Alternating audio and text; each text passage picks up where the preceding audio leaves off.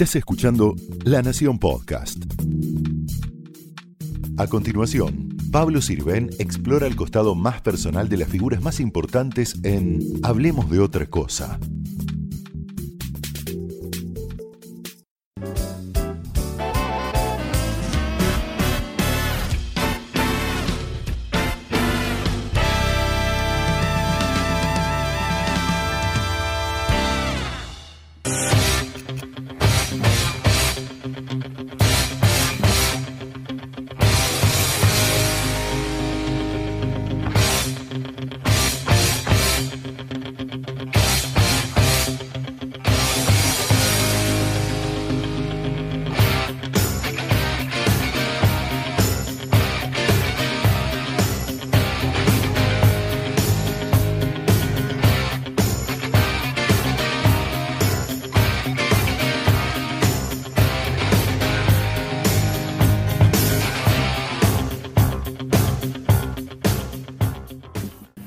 Gracias Sergio Maravilla Martínez por venir acá del gimnasio de box de Club Chacarita.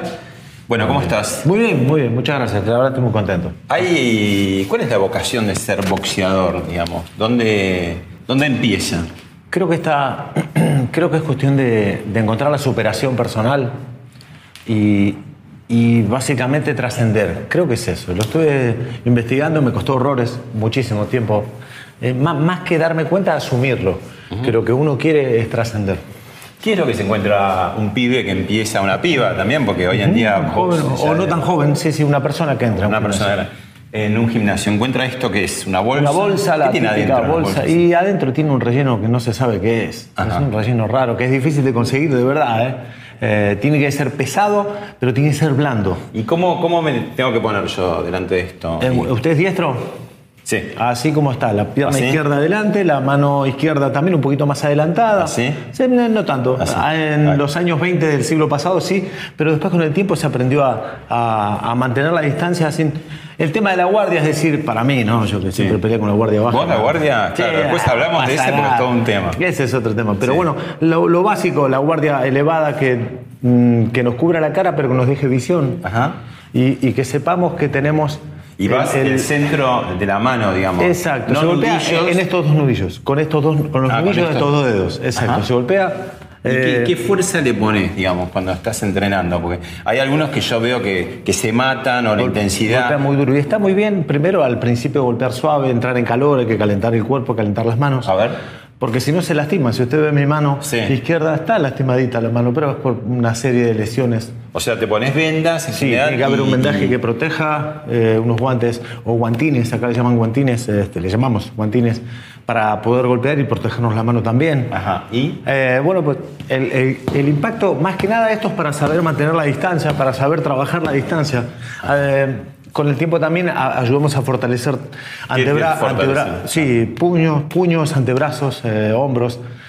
Pero es un trabajo que se hace en conjunto, Sí. este, es decir, trabaja todo el cuerpo. ¿Y cuánto ve- tiempo, eh, si usted ve mi- mis bolsa? piernas, mire, mire el movimiento de mis pies. Yo Sí. siempre que hago así, o sea, el, el golpe no sale solo del puño, trabaja, Yo he trabaja visto la cadera. entrenadores que, que tienen esto. ¿Por qué? Porque se te va, ¿sí, ¿no? El Y a veces a uno golpea muy duro y se va al saco, sí, se va la, la bolsa, se ¿Y va. cuánto tiempo puedes estar con esto dándole? Y el round dura tres minutos. O Uno sea, puede- se, se repite, se replica un poco eso. Sí, eh, hay que estar eh, varios rounds, depende de lo que quiera conseguir usted en su vida como boxeador. Eh, si quiere ser un boxeador, o sea, si quiere ser simplemente un aficionado que va a entrenar, bueno, pues se puede dedicar tres, cuatro rounds por día. Pero si quiere competir y quiere ser el mejor del mundo, pues ya tiene que... El trabajo es otro, ¿no? Es una, se- ¿Y cuando empezás te quedan como las manos doloridas o las manos Sí, están doloridas a- siempre? No, no, cuando, gran- cuando uno comienza, no, pero es verdad, cuando uno comienza, cuando uno comienza esto comienza a ponerse morado. Esto. Sí, el frente, el frente con Sí. lo que uno golpea, comienza a ponerse morado, eh, a doler, se empieza a inflamar. Por eso los vendajes tienen que estar bien hechos. Si está uno bien vendado, por lo general no tendría que, no tendría que haber inflamaciones, pero, pero suele pasar. Y acá está la madre de todas las batallas. Sí, no, El acá ring. es donde el arena, digamos. El ¿no? arena. El arena. Ajá. Me encanta el ring es. ¿Y el ¿Cómo, ring es- cómo, es se entra? Pues yo digo, bueno. ¿Ah, ¿qué sí? tengo que ¿Cómo hacer? se entra? Ajá. Con bastante Ahora. cuidado, cuidado, cuidado, eh, ahí acá hay una Uy, tica, ¿eh? ya- ya cuidado, mal. ya arrancó Ya- mal. ya arranqué muy mal. Y así no, al revés Tam- tampoco. También, también así. Ajá.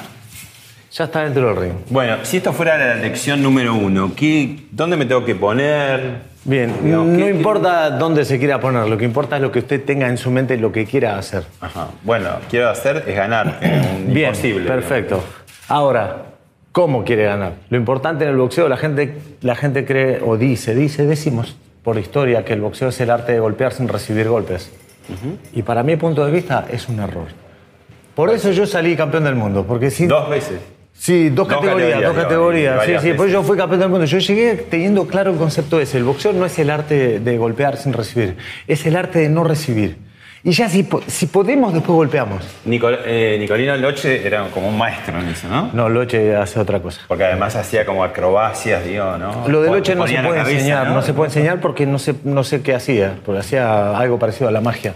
Eh, tenía como un radar que nosotros los humanos normales no tenemos. Loche tenía, uff, era demasiado. Y, y acá, bueno, hay muchas teorías, ¿no? La guardia, los que están así, y vos tenés en general más la guardia. Claro, baja. con el tiempo tenía la guardia más ¿A baja. mí qué me recomendás? por Y la guardia alta, en un principio alta. alta. Sí, ¿Ah, porque- sí? pero es hasta que sepas comprender el concepto de lo que significa manejo de tiempo y distancia. El boxeo no es golpes, no es fuerza, puño, velocidad, es manejo de tiempo y distancia. Nada más. Si usted tiene Y- claro eso, ¿Y yo que tengo que intentar ir a dónde? Lo que usted tiene que intentar es que el rival no lo golpee. Porque usted ya en algún momento va a golpear.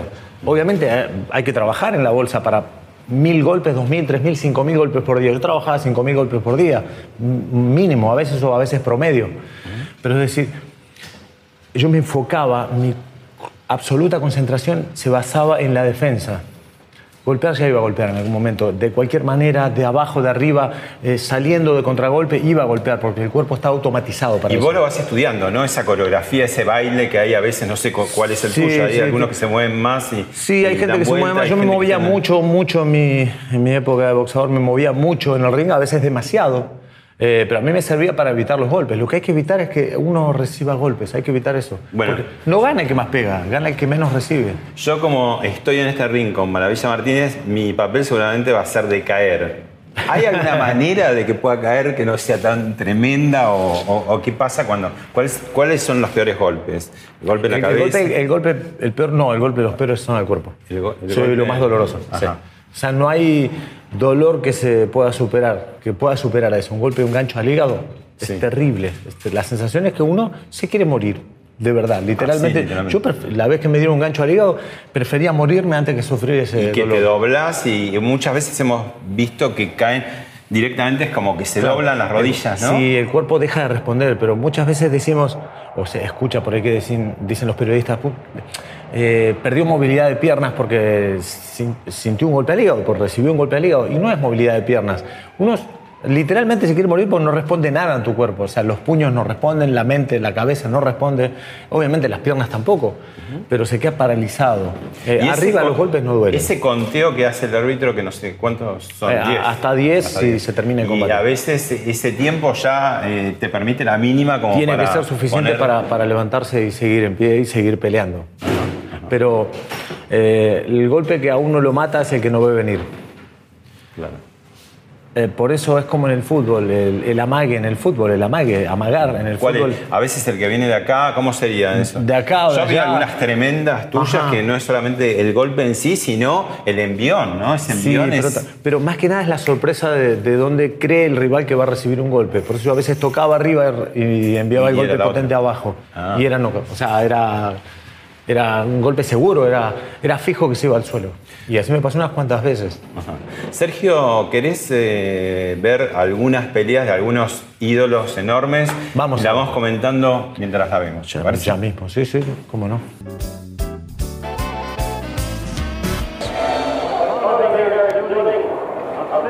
Bueno, la gran pelea con Avena y Qué Ani. pelea, ¿no? Qué lujo para Bonavena estar con un.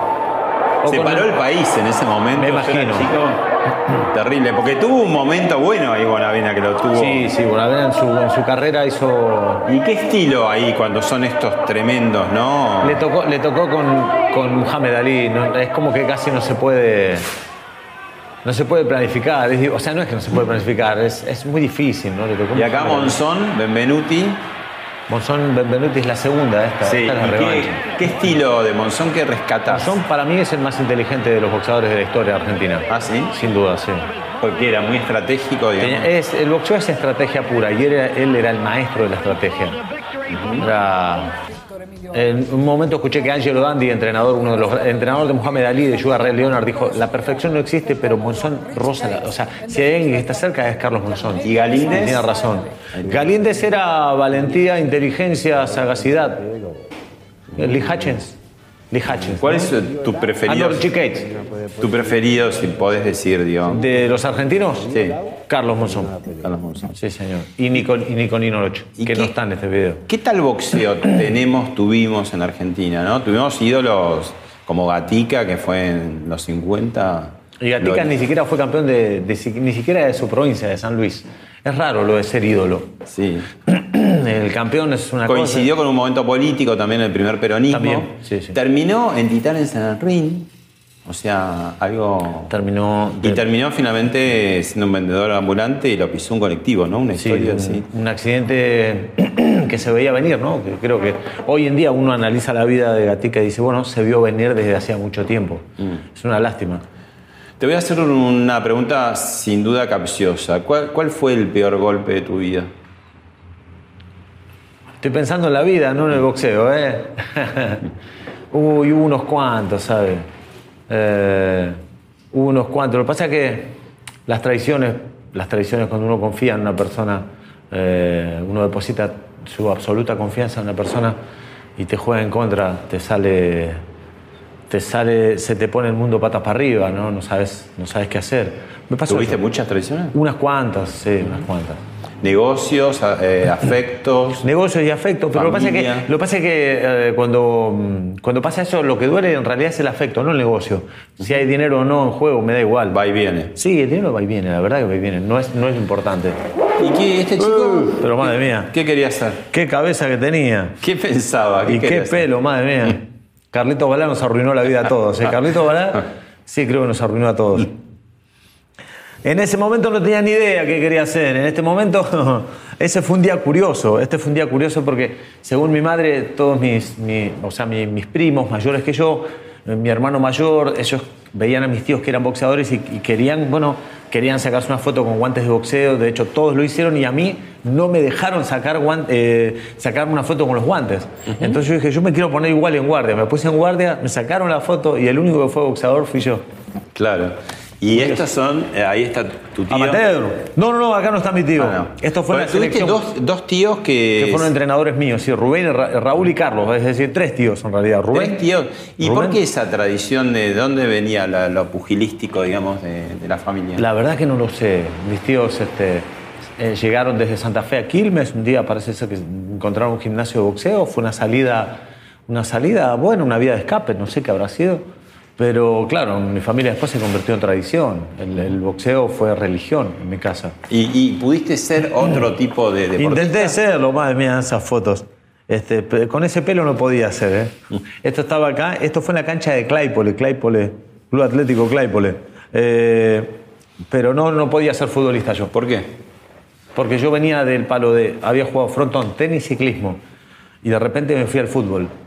Amé los cuatro deportes, pero como el fútbol, ninguno, ni siquiera el boxeo. Y yo venía de tres deportes individuales. Me costó mucho adaptarme al juego colectivo. De hecho, no, no, me adapté. Me costó horrores y no, no lo Claro, pude el box es, es solitario, ¿no? Es solitario, si bien uno trabaja con un entrenador, el entrenador es, es como, el, como uno de los soportes de un talón, el que decide arriba del ring es el boxeador.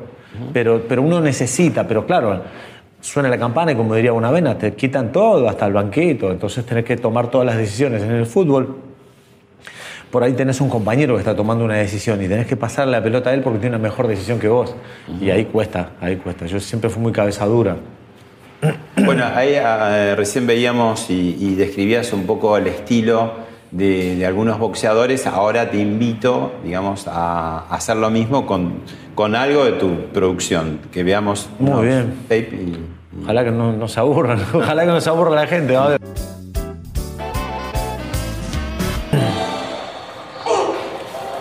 ¿Y ¿Qué vemos? Vos contanos qué, qué- Se tiró, ¿no? Es evidente que se tiró, pobre. No, pobre William, se llevó un, se llevó un golpazo durísimo. Pero claro, eso es. Él tenía solo un cometido, golpear mi cara. Yo llevé la cara por un lado y la mano por el otro y, no, no se la esperó, todavía le están contando William.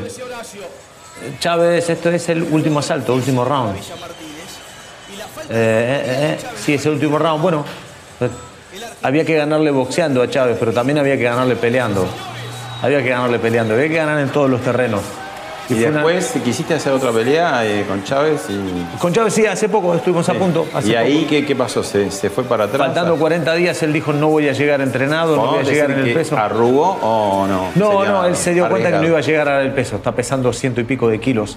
¿Eso significa que, que se puede dar esa pelea o ya no? Ya no creo. No, no creo. La verdad, sinceramente y honestamente, no creo.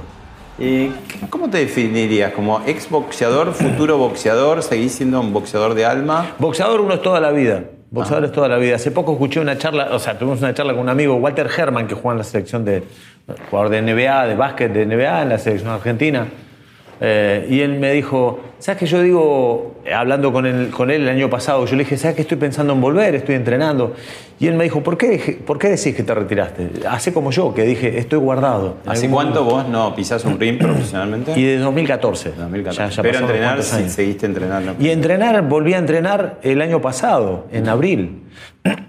Eh, Llegué de Argentina hacia Madrid el 27 de abril del año pasado y ese mismo día llegué muy motivado. Yo soy así como que me motivo y me meto de lleno. Ese mismo día que llegué, llegué a las 6 de la mañana a Madrid y a las 10 de la mañana estaba entrenando en el gimnasio de boxeo ya con mis compañeros. con mi- ya as- asumí y tomé como mi primer día. Ahora, a, a medida que pasa el tiempo, debe ser más difícil la decisión, ¿no? Porque ¿Cuál decisión? es la decisión, digamos, de volver. Y en el caso de un, de un campeón como vos, eh, un par de veces, eh, digamos, lo más alto está conseguido, ¿no? No se puede ir más arriba que eso. Sí, Claro. está todo para abajo. ¿Sabe qué pasa? Que yo durante mucho tiempo quise llegar a un sitio, quise llegar, eh, quise alcanzar, quise llegar al final del camino. Y cuando llegué a lo que más o menos estaba buscando, me di cuenta que no era eso lo que tenía que buscar. Me di cuenta a tiempo. No, ¿Y me di cuenta. Eh, eh, yo, yo me olvidé de disfrutar el camino.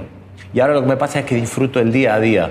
Antes quería conseguir una cosa extraordinaria, era ser ¿Hubo mejor- algún clic que te hizo cambiar o el paso del tiempo? y en la derrota, la última pelea que fue una derrota, eh, me hizo aprender cosas de la vida que, que antes no sabía. Simplemente fue bajar unos 14 cambios, de- pero vamos, de manera violenta, porque vivía en un Fórmula 1, lo asumo.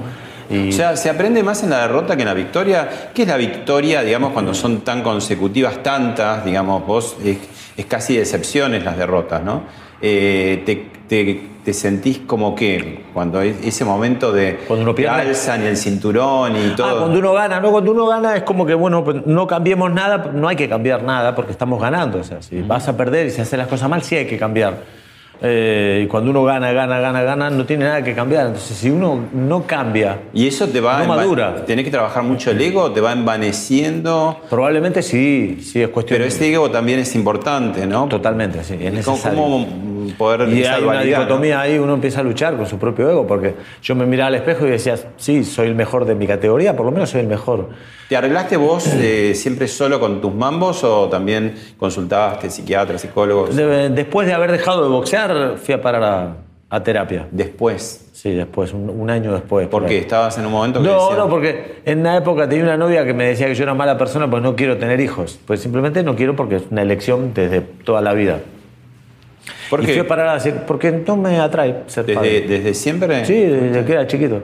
Ah. Y, y me pasaba eso, digo, bueno, ¿será que sí? Quizás sea mala persona. O sea, me comió, me tuve tanto mambo en mi cabeza, me creó tal, tal problemática que digo, bueno, pues vamos a hacer terapia, vamos a ver qué es lo que encuentro. Y encontré que no era malo. Simplemente que no quiero ser padre porque es una, es una elección propia por una cuestión de responsabilidad.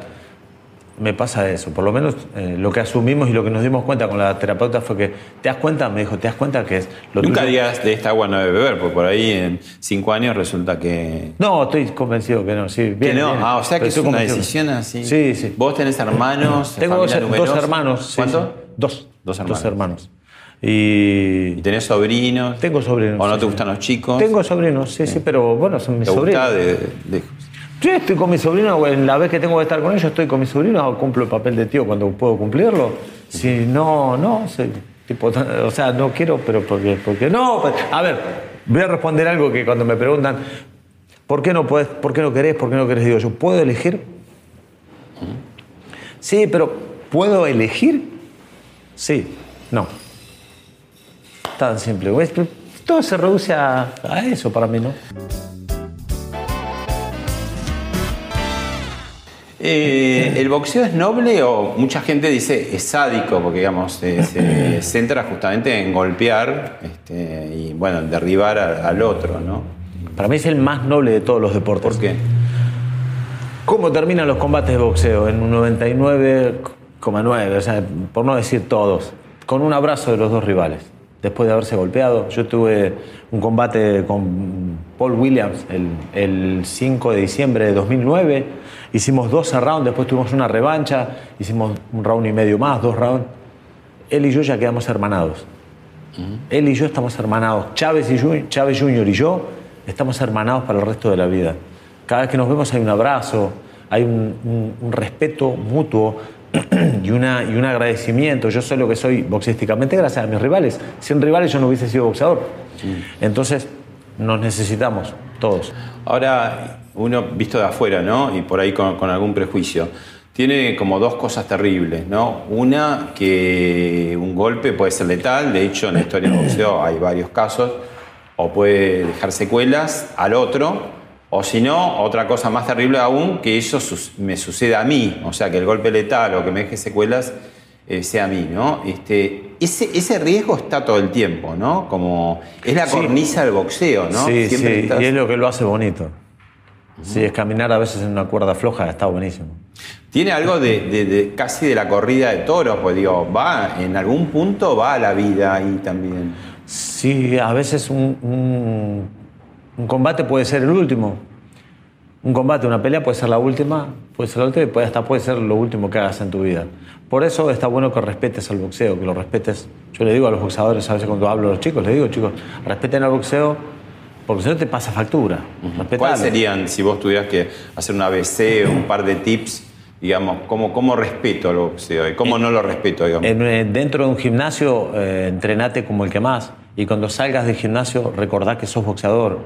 Y Eso por si te toca alguna situación, vos tenés que regular esa fuerza o lo No, no, no, no, no, básicamente porque no bebas, no fumes, no trasnoches, no te drogues, no hagas tonterías, no, no hagas nada nocivo para tu cuerpo. Recordá que después vas a entrar al gimnasio y todo lo que hagas mal fuera del gimnasio te va a repercutir dentro. Te va, te va a pasar factura, el boxeo te cobra. Es lógico, es lógico. ¿Cuántos años ya tenés de boxeador? Tú, tú, tú, tú, tú, 24 años. ¿Y qué secuelas tenés vos en tu cuerpo, digamos? de- de- Probablemente unas 50 fracturas en mi cuerpo, más o menos. Más o menos. 50 fracturas. Sí, o y eso que, que- que has dado más que recibido. Sí, igualmente lo bueno es que tengo la fractura, la mayoría en, en mis manos, en mis codos, en las piernas. Es decir, men- menos en la cara. En la cara es poca, sí. La, la nariz está rota. Igual yo ya entré al boxeo con la nariz rota. ¿Por? Oh, Me di un- jugando al fútbol un golpe y me O desmayé. sea, te rompió la nariz otro deporte, no el boxeo. sí. El boxeo a los 28 años recién. En el fútbol a los 17. Empecé a boxear a los 20. Recién cuando estamos dentro del ring me hablabas del golpe peor que es en el hígado, ¿no? Eh, la pregunta es, ¿cómo es el golpe en la cabeza? Digo, ¿qué sensación eh, te queda? Se me ocurre aturdimiento, pero digo, que si vos lo experimentaste en vos o lo viste en otros boxeadores, si nos podés describir un poco más esa Sí, situación. de- ¿no? después de 20 años de boxeo se experimenta todo. ¿eh?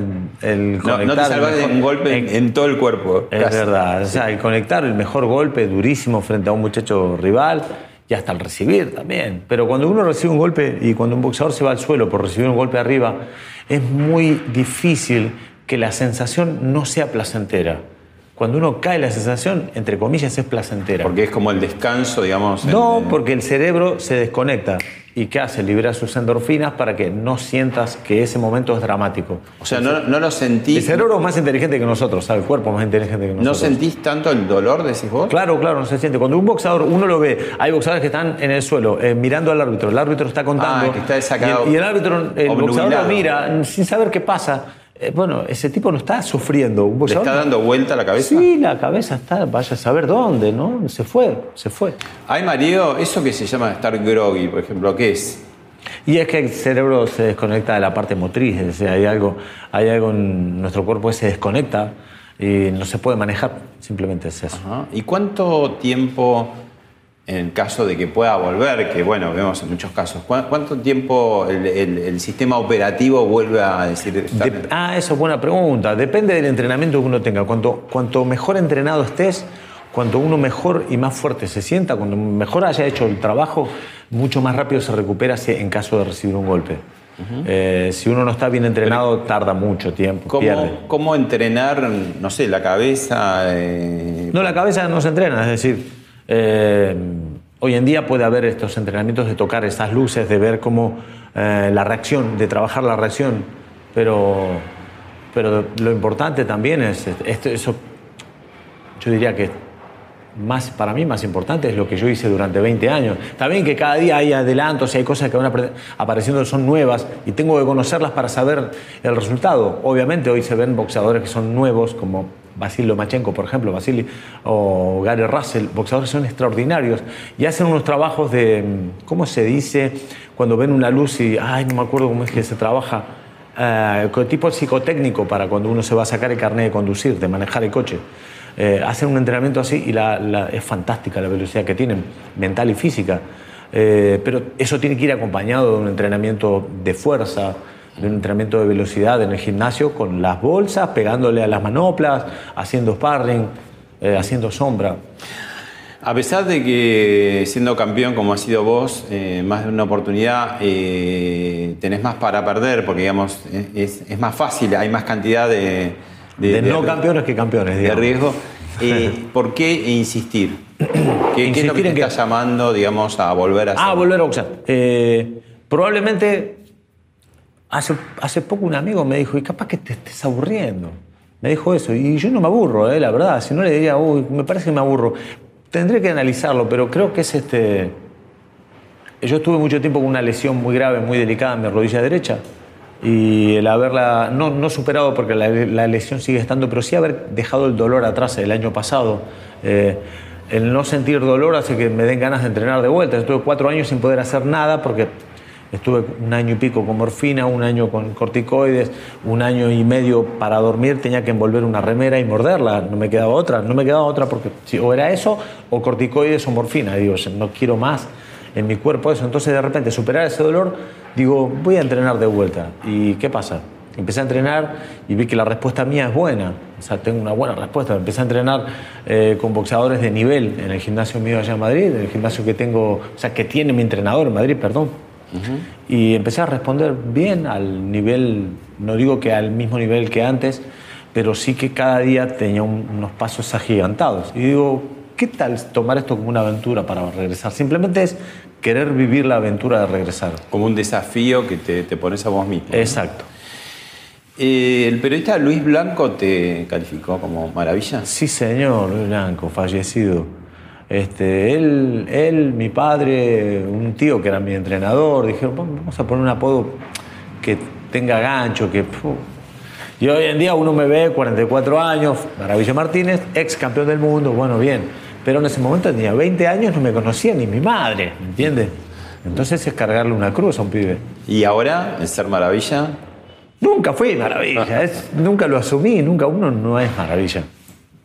Yo siempre fui un tipo, un pibe, antes era un pibe, después era un hombre, eh, con ganas de progresar, con ganas de aprender y con bastante aprendizaje también por el camino, porque fui aprendiendo bastante a boxear, aprendí cosas de la vida que, que bueno, que me fueron puliendo y templando interiormente. Y eso hace que, bueno, uno sea un tipo experimentado para muchas cosas, ¿no? O para por lo menos las cosas en las que me muevo. Usted me dejan en una cocina y yo no sé qué hacer, ¿me entiende? Yo te tuteo, vos no me tuteás. ¿Molesta que te tutee? No, no, para nada, para nada. Estoy acostumbrado. Y la gente se enoja a veces cuando yo lo trato a ustedes, se enoja. Pero... ¿Vos no tratás de vos a nadie? Ah, muy poca gente trato. ¿Y, y, y por qué eso que tiene?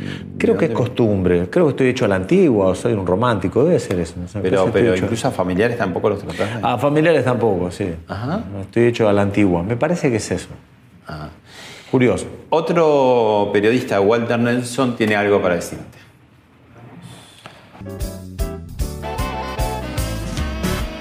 Bueno, Sergio querido, aprovecho con el programa de Pablo a mandarte un saludo muy grande y vos sabés que esta invitación que te hicieron y a mí me reconforta que cada vez que vas a algún programa me llamen para recordar esa maravillosa pelea, se van a cumplir siete años el 15 de septiembre, en donde le ganaste a Julio César Chávez y entraste en la historia grande del boxeo argentino. Lo va a buscar Chávez, final tremendo. Era todo de maravilla que se va a prender. No se tiene que prender. Salí de ahí, maravilla. Pero no solamente eso me pone feliz, sino también la amistad que tenemos desde hace muchos años. Porque sos una persona realmente de bien, no solamente arriba del ring donde mostraste tus condiciones e hiciste delirar y emocionar a muchos argentinos, sino también debajo del ring. Así que desde acá, a todos ustedes y fundamentalmente a vos, te mando un beso muy grande, campeón. Que era un tipazo, Walter, un amigo. Es un amigo. ¿Sabe dónde se vio el amigo? Cuando dijo salí de ahí, maravilla. ¿Cuál es la relación de los boxeadores con los periodistas deportivos de box? ¿no? ¿Leen lo que dicen? Eh, ¿No les interesa? Eh, Por lo general sí, por lo general no nos interesa lo que dicen. Y duelen las críticas, eh, gustan los halagos, a mí me disgustan las palmaditas cuando son de falsedad, yo más o menos las reconozco. Pero no siempre, se, no siempre se reconoce, uno tiene veintipico de años y uno no conoce cosas de la vida. A mí me pasa que durante mi carrera y eso yo fui un boxeador bastante resistido, yo no era muy querido en el ambiente boxístico. Eh, a mí me gustaba porque yo hacía la... hice siempre lo que quise y eso me hizo libre. Y a veces el ser libre no gusta. Eh, pero ¿qué pasa cuando uno se hace recontra exitoso? Porque me fue bien, a mí me fue bien. Yo empecé a disputar títulos mundiales por acá, por allá y ganaba todo y hasta que perdí. Yo había ganado un montón de cosas. Y eso hace que la gente, como algunos se replanteen y digan, mira, me retracto, yo antes no me gustaba lo que hacías, pero la verdad que me parece estupendo. Eh, después hay otros que te dicen, no, sí, yo siempre dije que ibas a ser el mejor. Y, uf, ya sabemos lo que pasa ahí. Eh, la relación es extraña entre el, entre el boxeador y, y el periodista, es extraña. Esa soledad del boxeador más allá del entrenador, pero digo, cuando se sube al ring está solo, bueno, tiene enfrente el adversario, ¿no? Eh, ¿Se traslada un poco a tu vida, digo, más allá de que tenés una vida seguramente social? En, en- en mi caso sí, no, no sabría decirle el resto de boxeadores, pero en mi caso sí, eh, siempre fui bastante, bastante solitario, pero no es bastante solitario, sino que me gusta estar tranquilo solo. Estoy, estoy bien Estás bien estoy con solo. vos, Estoy digamos. bien cuando estoy solo, sí. y, si está con mucha gente, en algún momento querés como rajar o... Uh, sí, sí, no soy de reuniones grandes y eso no, no, me, gust- no me gustaron nunca. Y lamento mucho porque tengo una familia numerosa y durante años este, terminaba mi combate y mi familia se reunía y eran como más de 100 personas. Más de 100 personas menos yo. O sea, yo estaba un ratito y desaparecía, pero porque no, no era antisocial. Me gusta más la tranquilidad o por ahí es antisocial quizás. sí. ¿Te, te pesa todo ese protocolo de antes, durante y después de las peleas? Digo, todo lo que es el pesaje, la preparación. No, no, todo eso está bueno. Eso sí. Eso es bueno, muy bonito. Ah, Da, da una disciplina personal que dura para el resto de la vida. Uno tiene que hacer las cosas prolijas, pero si no son prolijas las cosas, cuando vas a pelear por un título del mundo, te puedes comer una paliza. Porque uno cuando, cuando llega al momento del combate y, y se consigue el éxito o se consigue o se, o se va al fracaso, no es espontáneo. El, el éxito o el fracaso no es repentino. Es por una serie eh, consecutiva de errores o de, o de virtudes o de cosas bien hechas, ¿sabes? No es que uno- un combate sale mal porque se hizo algo mal. No, tiene que haber un montón de cosas mal. Entonces, como a mí me fue bien, quiere decir que durante mucho tiempo hice muchas cosas chiquititas, un montón, una al lado de otra, una encima de otra, las hice bien. ¿Ganaste mucha plata en el boxeo? ¿Y qué, qué hiciste con la plata o qué haces con la plata? Gané bastante dinero. eh, tengo empresas y, y tengo una, una cadena de, de- mundial de gimnasios ahora. Soy socio de una cadena internacional de restaurantes. Tengo una- unos cuantos este, negocios lo- locales de mm, compro oro Eh, tuve una empresa de seguridad, una empresa promotora de boxeo, también tengo. La de seguridad ya no, pero la empresa promotora de boxeo sí. O sea, muy, muy diversificado. Sí, y yo aparte hago mis cositas aparte, ¿no? Hago como actuaciones de stand-up, hago actuaciones eh, o, o a veces en televisión, en teatro, en cine, Sí. eh, charlas motivacionales, es decir, estoy como repartido en muchos, por muchos sitios. Y otro periodista de boxeo, también muy conocido, tiene algo para decir. La Nación trabajó mucho el papel con las peleas de maravilla en Estados Unidos, más allá de la de Chávez, que nuestro diario le dio mayor cobertura que a la de 1970 de Bonavena y Ali con Emilio Ferez, hay dos puntos que merecerían ser recordados. Allá en Mazantaket, en el territorio indio de Connecticut, alguna vez Sergio eh, trabajaste en base a tu imagen y al boxeo con los casos de discriminación, de bullying, sobre todo eh, con un par de chicas eh, de aquella región, la región india, que se inspiraron en vos y en tu momento como para salir adelante de esa situación. Y en los días previos a la pelea con Matthew McLean, recorrimos todos el Empire, el Empire Building, donde fuiste hombre de recepción oficial eh, por la gente de ese edificio célebre, histórico de los Estados Unidos, y se te colocó en ese hall de la fama donde estaban Sabatini del Potro. Grande Osvaldo, ¿eh? un grande de la historia, ¿no? una página enorme del boxeo también, junto con Walter Nelson, una página enorme y maravillosa. ¿no? ¿Cuáles serían los tips o los secretos, más allá de lo que dijiste de la disciplina, fuera de, de- del gimnasio, fuera del ring, de- del, del buen boxeador, cuando está, digamos, en plena faena, cuando tiene por delante la pelea, ¿no? ¿Cuáles, ¿Cuáles serían los tips, los secretos? ¿Qué es lo que debe cuidar? ¿Qué es lo que, lo, potencia? Eh, respetarse y quererse primero a uno mismo, hacer, hacerlo con pasión, sentir pasión por lo que está haciendo, porque es, es- es básico, para mí es fundamental. Usted para estar sentado acá tiene que ser apasionado por lo que hace. Si no, está aburrido, si no, está perdiendo tiempo en su vida y no es recomendable. Entonces el boxeo es lo mismo, a veces me dicen, ¿cómo, si es tan duro, cómo se te ocurre subir? Porque me apasiona, lo hago porque me encanta, pero me apasiona subir al ring, pero antes de subir al ring me apasiona el pesaje, me apasionan las dietas, me apasiona el entrenamiento, me apasiona el día a día, me apasionan un montón de cosas. Entonces yo siento pasión por, por muchas cosas. Si uno hace las cosas con pasión, con actitud, con mucho amor por lo que está haciendo, eh, va por el buen camino. No digo que vaya a ganar un combate o que vaya a ser campeón del mundo, pero por lo menos Sin eso no se puede. sin eso no se puede. Uno por más talentoso que sea, por más que haya entrenado mucho, mucho, muchísimo, si no tenés pasión, si no tenés actitud, si tu manera de ser está bajoneada, es decir, el estado de ánimo, si no manejas bien el estado de ánimo, eh, estás al horno. Porque la vida va de estado de ánimo, porque todo va de estado de ánimo. ¿De qué nos sirve una persona talentosa si el estado de ánimo está por el suelo? No sirve de nada. ¿Entiendes? La defensa, todo un capítulo en, tu vida, ¿no? Sí, señor. A- a- hablamos de ella, porque, bueno, en general también este, asombra, es decir, tenés como a veces la guardia baja, te, te unía de alguna manera eh, hacia una parábola con Loche, eh, y te quería preguntar de la guardia en el ring y en la vida, también hace un paralelo con eso, ¿no? ¿Qué, ¿En dónde se basa tu guardia, entre comillas, baja? Que no es tal, ¿no? Porque, digo, En el boxeo es una cosa más controlable, más, más, menos dificultosa de manejar, porque tenemos un solo rival. En la vida no, no se sabe dónde te vienen los palos a veces. Eh, de, de los enemigos o de los, entre comillas, amigos, de la familia, de los parientes. Eh, uf, eh, la guardia. oh, a mí no me gusta estar con la guardia alta, ni en el boxeo y menos en la vida. Eso también me llevó a comerme unos cuantos palos tremendos, ¿sabes? Pero, pero prefiero, yo así yo me llevo bien conmigo mismo.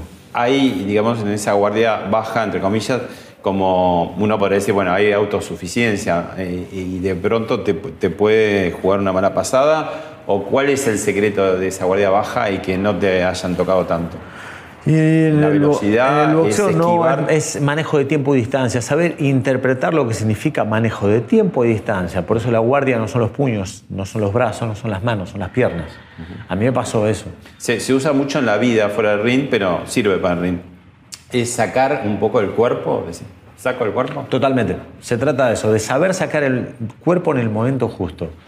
Uno tiene que ser en el boxeo la zanahoria que es perseguida por el burro. Uno tiene- no digo que los boxeadores sean burros, no digo eso, pero digo, uno tiene que tratar de convertir el boxeo en eso, en ser una zanahoria para el burro, el torero contra el toro. ¿Entiendes? ¿Cómo es posible que un torero de 60 kilos pueda con un toro de 700 kilos? Y puede. Sin embargo, a veces se queda parado de frente y el toro no ataca. El toro se queda quieto. Entonces es eso, manejo de tiempo y distancia. Hay, ¿es, es más cabeza que puños o, o cuál es la- la- el equilibrio entre...? No, es todo cabeza. Los puños. En el boxeo, lo menos importante son los golpes. Para, para hablar de, de boxeo, cuando yo doy una masterclass, cuando doy un seminario de boxeo, hablo de todo menos de golpes. No hablo de golpes, porque no es lo importante. Los golpes ya van a salir por sí solos, porque el cuerpo está automatizado. Uno cuando nace ya aprieta los puños, los bebés aprietan los puños, ya están tirando golpes. Una ancianita, una mujer anciana de 80 o 90 años, si uno le dice que tira un puño, sabe tirar un puño, sabe golpear, pero defenderse no. ¿entiende? Entonces, ¿Y qué- cuál es, eh, para eso se necesita la cuál es la estrategia, digamos? ¿Dónde se tiene que poner? En, en esas charlas que das, por ejemplo, decir, "Doc, ¿cómo ubicas la cabeza? Bueno, la cabeza piensa de todo. ¿Cómo ordenar la cabeza para eso? Mm, Bastante trato de darle claridad, dos o tres puntos fundamentales. ¿Qué son? Que son para mí, por ejemplo, eh, engañar. El boxeo es el arte, no es el arte de golpear, es el arte del engaño. Entonces es engañar todo el tiempo al rival y, el rival tiene que creer que uno está preparado para pelear, para la guerra y que uno va a la guerra. Entonces, ¿qué pasa? Cuando uno está en guardia, el rival respeta eso. Entonces vamos a jugar con eso. Yo lo que digo, chicos, pónganse en guardia, prepárense para pelear, pero no peleen. Que el rival crea que ustedes que quieren pelear, pero no peleen. Manejen la distancia, eh, provoquen los errores del rival. Si el rival, todos muestran errores, todos mostramos errores. Eh, si no lo queremos mostrar, hay rivales que son muy difíciles, hay gente que espera, hay gente que es muy paciente. En esto la paciencia es, es fundamental. Es una cosa de, de tiempista. Exacto, el boxeo es manejo de tiempo, tiempista, nada más, es solo para los tiempistas. Entonces, si uno sabe esperar, eh, el rival se va a equivocar. Si el rival no se equivoca, uno tiene que provocar los errores, se tiene que poner la zanahoria para que el, para que el rival venga. En ¿Y, definitiva, y el eso. boxeador tiene eh, en la cabeza los, los tres minutos, ¿Lo- los administra o no? Sí, no- sí, sí, uno sabe eso. Sabe, yo aunque hoy, después de 20 años de boxeo, hoy me pongo a hacer sombras sin reloj, sin cronómetro, y yo sé cuándo es tiempo y puedo fallar por, por 3 segundos, por 5 segundos nomás. Pero se, se aprende eso. Te invito a irnos por el túnel del tiempo y ver algo y lo comentamos. Muy bien, vamos nomás. El ex campeón mundial de los medianos fue condenado a 11 años de prisión por el homicidio de su última mujer, Alba Alicia Muñiz Calatayud. Ella ya lo había dejado antes, denunciando públicamente que era víctima de violencia física, de igual modo que lo habían hecho otras exparejas del deportista. Ellos intentaban una nueva reconciliación. Para eso Alicia Muniz había viajado a Mar del Plata con el pequeño hijo de ambos, Maximiliano Monzón. Se encontraron en el aeropuerto un día antes de la tragedia. Esa noche cenaron en el chalet alquilado por el actor Adrián Facha Martel. Luego fueron al casino. ¿Qué historia? Qué, de- qué drama, ¿no? Qué drama, qué trágico. Bueno, se veía venir, se veía venir. Yo era muy chico en esa época, año 94 fue, 90 y algo así. Eh, no, 89. 80 y pico, 80 y pico. Él falleció por el 94, 95. Eh, sí, después, claro. ¿Y qué, hay, ¿Hay alguna relación a veces de violencia y de boxeo? ¿Hay una ¿Puede haber una mala canalización, digamos? a No debería, no debería. Que yo sepa, conozco muy pocos casos, conozco, pero muy pocos casos de boxeadores con violencia de género y con violencia fuera del En boxeo. general, claro, Sí. porque los puños siguen siendo los mismos. Sí, fuera sí, sí, sí, ¿no? es verdad. Y es un tema que te ha interesado el de la violencia de género, incluso lo Sí, llevaste sí. al, al propio Papa. Yo estuve en, estuve en campañas, en una campaña que se llama. eh, ay, no me acuerdo el nombre de la campaña, pero estuve en varias campañas en Estados Unidos, en Latinoamérica. Pero en contra de la violencia de género, sí, yo estuve bastante trabajando. Y de vez en cuando doy, doy charlas en contra de la violencia de género. Este, bueno, pues es difícil. Eh, Estuviste con el Papa hablando del también estuvimos con el, con el Papa Francisco. Eh, es todo un tema, ¿no? O sea, hay que estar horas y horas y horas para sacar algo en claro, quizá. Pero hay que trabajar, alguien tiene, alguien tiene que hacerlo.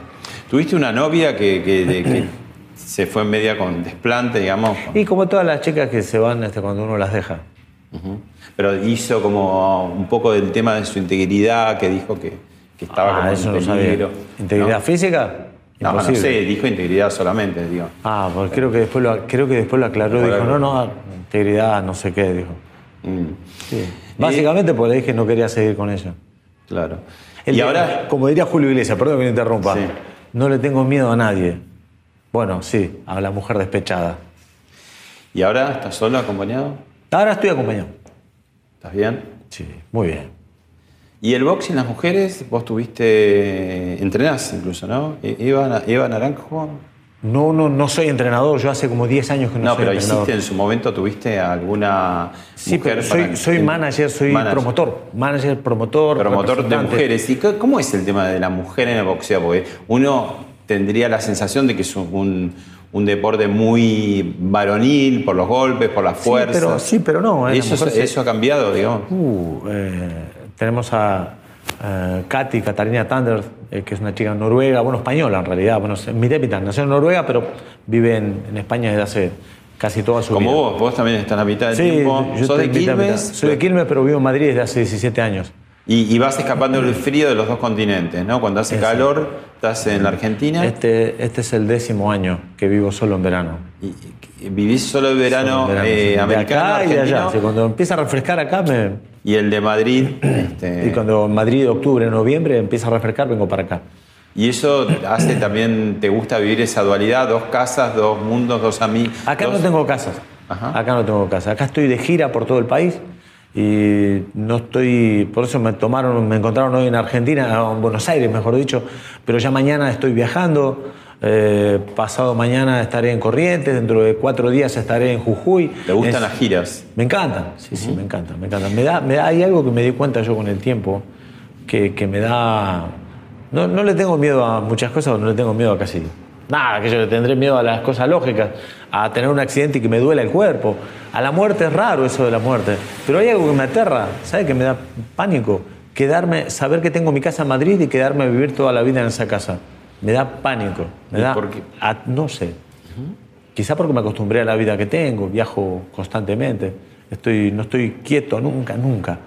Eh, quedarme quieto me da miedo. Te destacaste nacional e internacionalmente por, por tu labor destacadísima del boxeo, pero también hay otro, Sergio eh, Maravilla Martínez, y tenemos algunos tapes para mostrarte. Uy, bailando.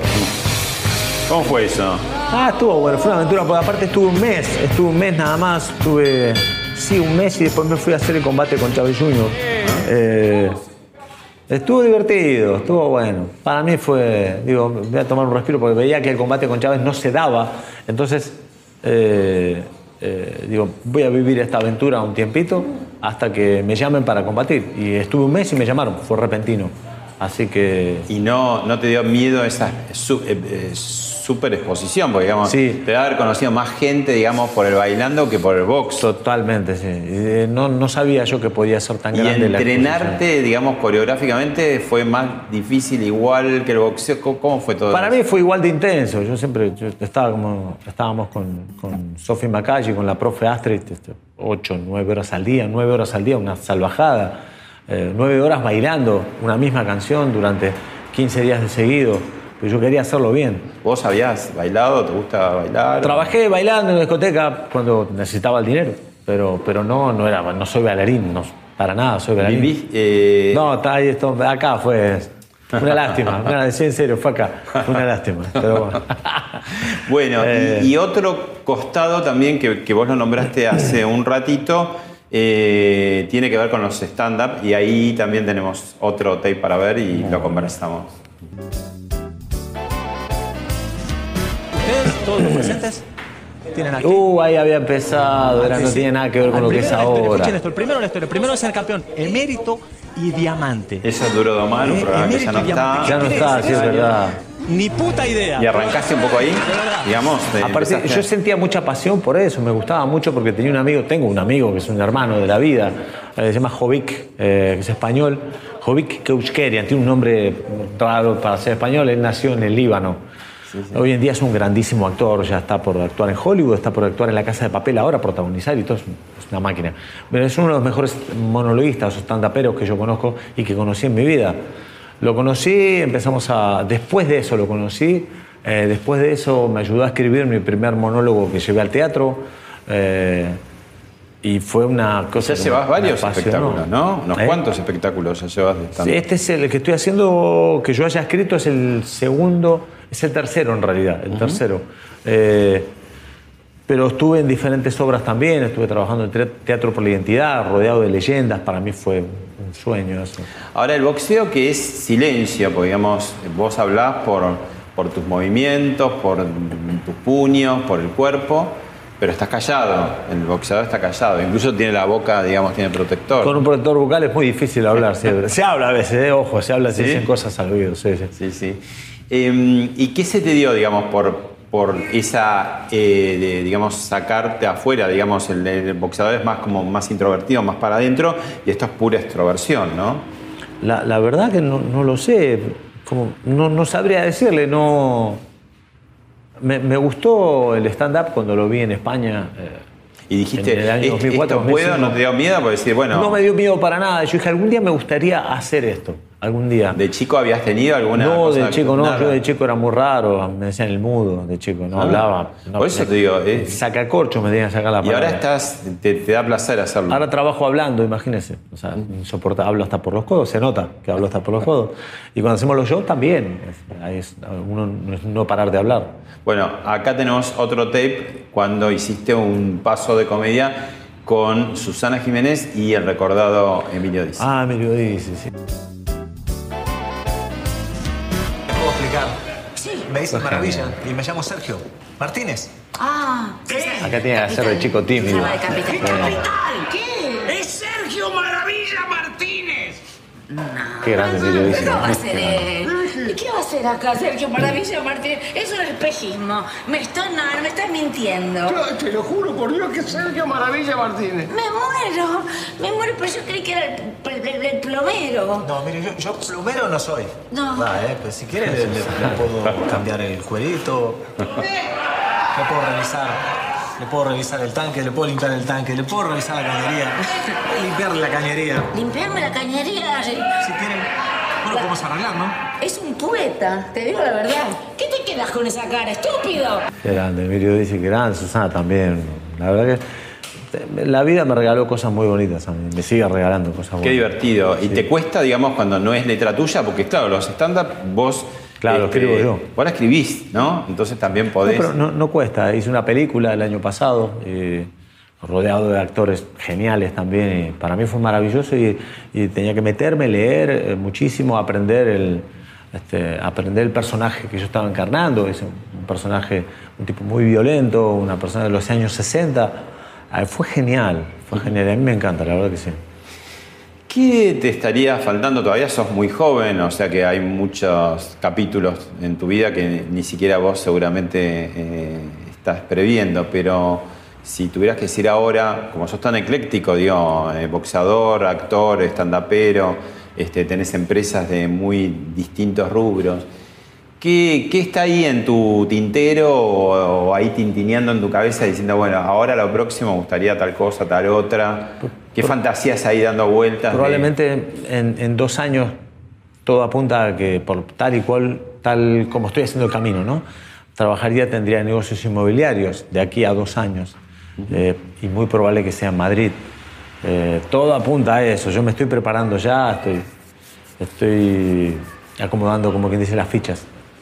Además, eh, estoy escribiendo un libro de poesía, hace un tiempo paré, pero debo tener unas 30 y pico, 40 poesías, que necesitaré unas 25 o 30 más para poder sacarlo al libro. Simplemente es un placer que me quiero dar, además de volver a entrenar y boxear. Eso está ahí, yo entrenar, voy a entrenar, boxear, no sé si voy a boxear, o sea, competir, pero, pero sí que el libro de poesía está, eh, el negocio inmobiliario está y, y lo voy a realizar, sé que lo voy a hacer.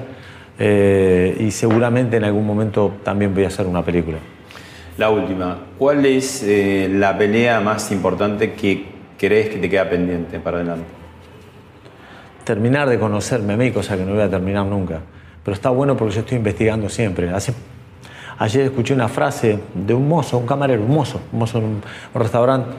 Estábamos hablando de cosas de la vida en cuestión de 15 segundos. Y me dijo el hombre, ¿sabes qué? Escuché una frase que dice que el, el hombre pobre, el ser humano pobre, el pobre, tiene que construir su casa toda la vida, porque dice que el pobre cuando construye su casa, la termina, se muere. Esto es lo mismo, yo tengo que construirme, reconstruirme toda la vida, para no morirme por lo menos. O por lo menos si me voy a morir, que, que falte mucho. Gracias, Sergio. A usted.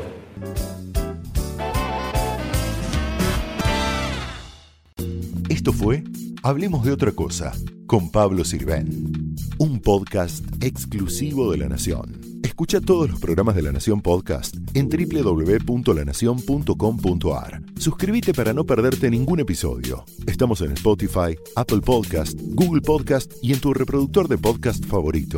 Seguí escuchando La Nación Podcast.